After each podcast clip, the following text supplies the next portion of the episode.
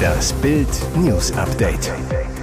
Es ist Sonntag, der 6. November und das sind die Bild Topmeldungen. Bild kennt die Liste der Hoffnung. Diese 47 Kaufhof-Filialen könnten gerettet werden. Kretschmer macht die Energiewende. Sachsens CDU will Windräder im Borkenkäferwald. Verdächtige Schwärmerei für Stefan Raab. Will sich Vettel für immer verstecken? Hoffnung für 6000 Mitarbeiter. Der Onlinehändler Büro.de will Dutzende Filialen der insolventen Kaufhauskette Galeria Kaufhof retten. Bild erfuhr, erste Gespräche mit dem Insolvenzverwalter des Traditionsunternehmens wurden bereits geführt. Weitere sollen folgen.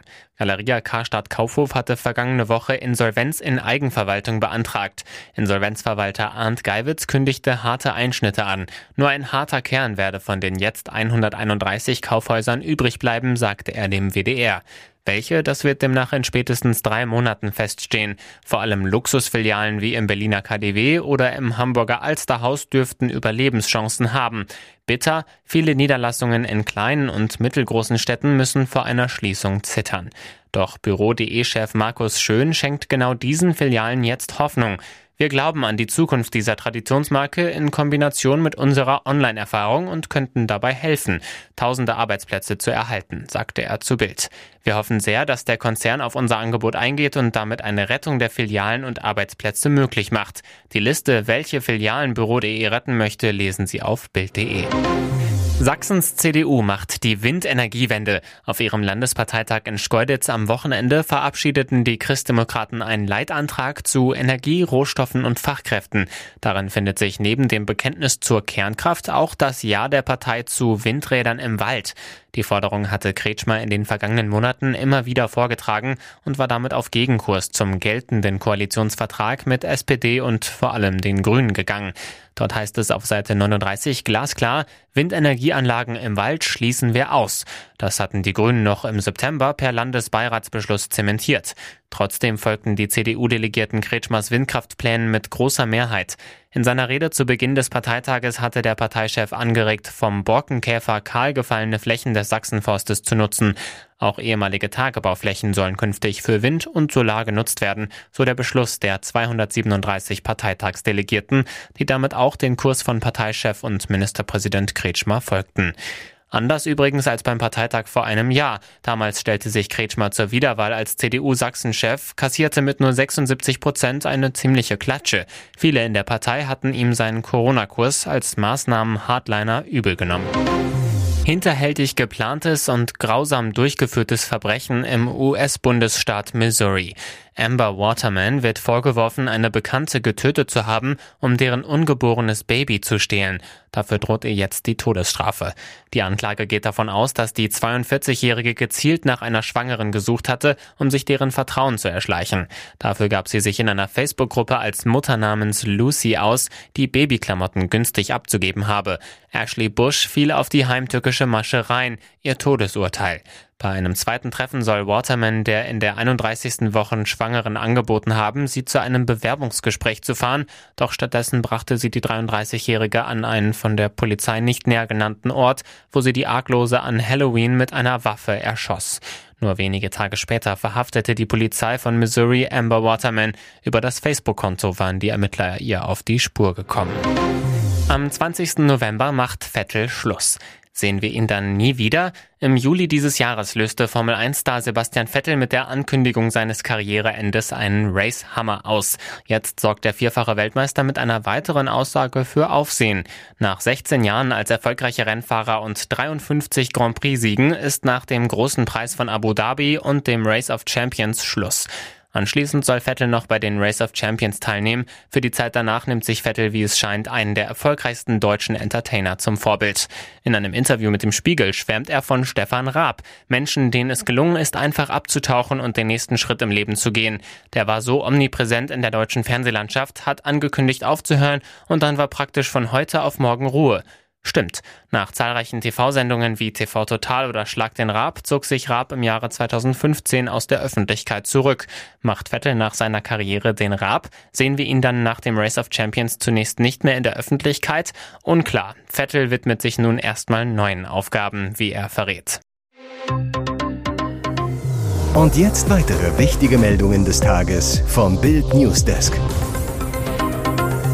Nach der Reise ist wie vor der Reise. Olaf Scholz fängt sich China klatschen.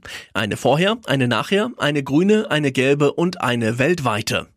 Erst hatte ihm Außenministerin Annalena Baerbock vor seiner umstrittenen Reise zum selbstgekrönten Lebenszeitdiktator Xi Jinping gesagt, dass diese Reise gar nicht gehe.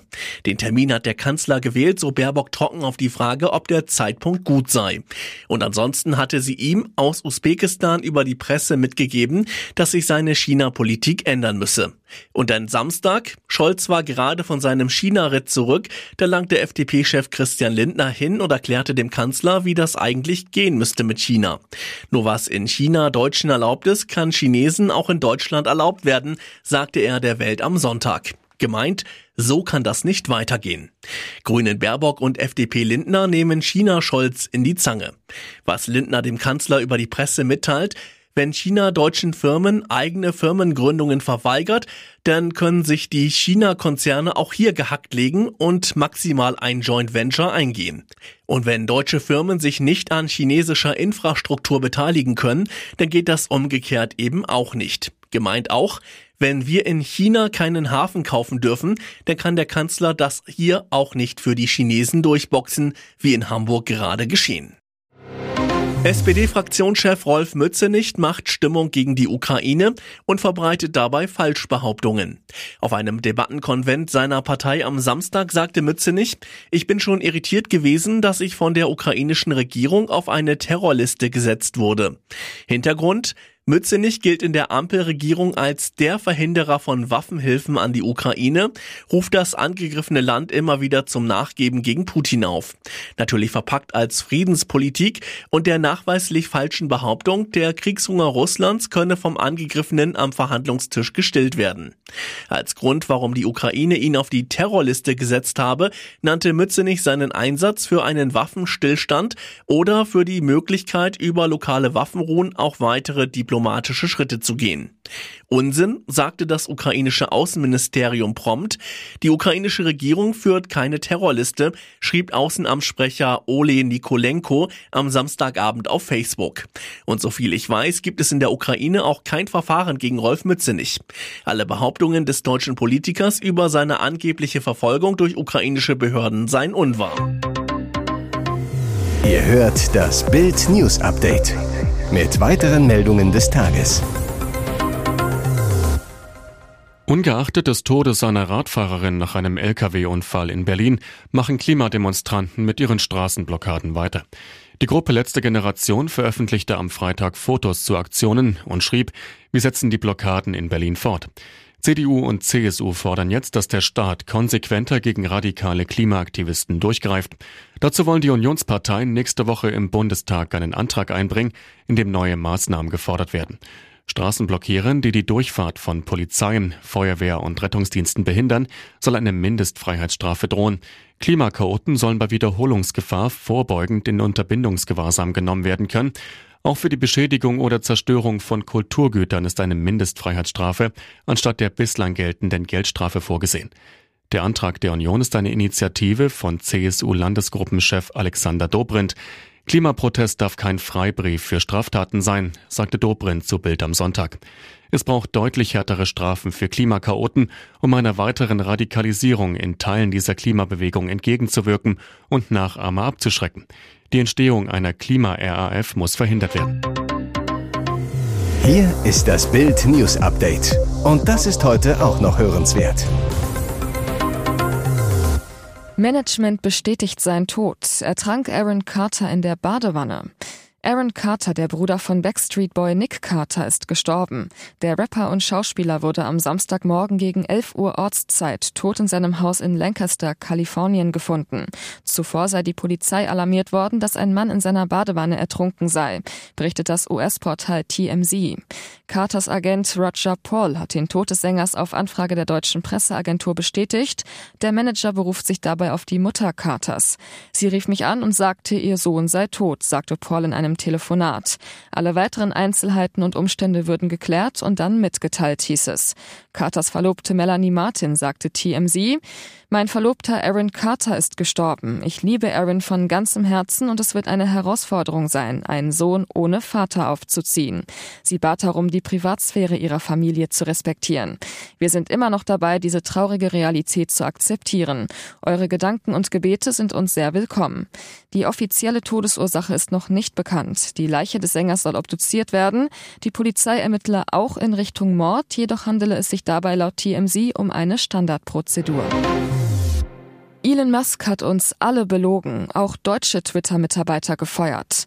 Twitters neuer Eigentümer und Firmenchef Elon Musk lässt seiner Rauswurfankündigung Taten folgen und entlässt die Hälfte seiner rund 7500 Konzernmitarbeiter.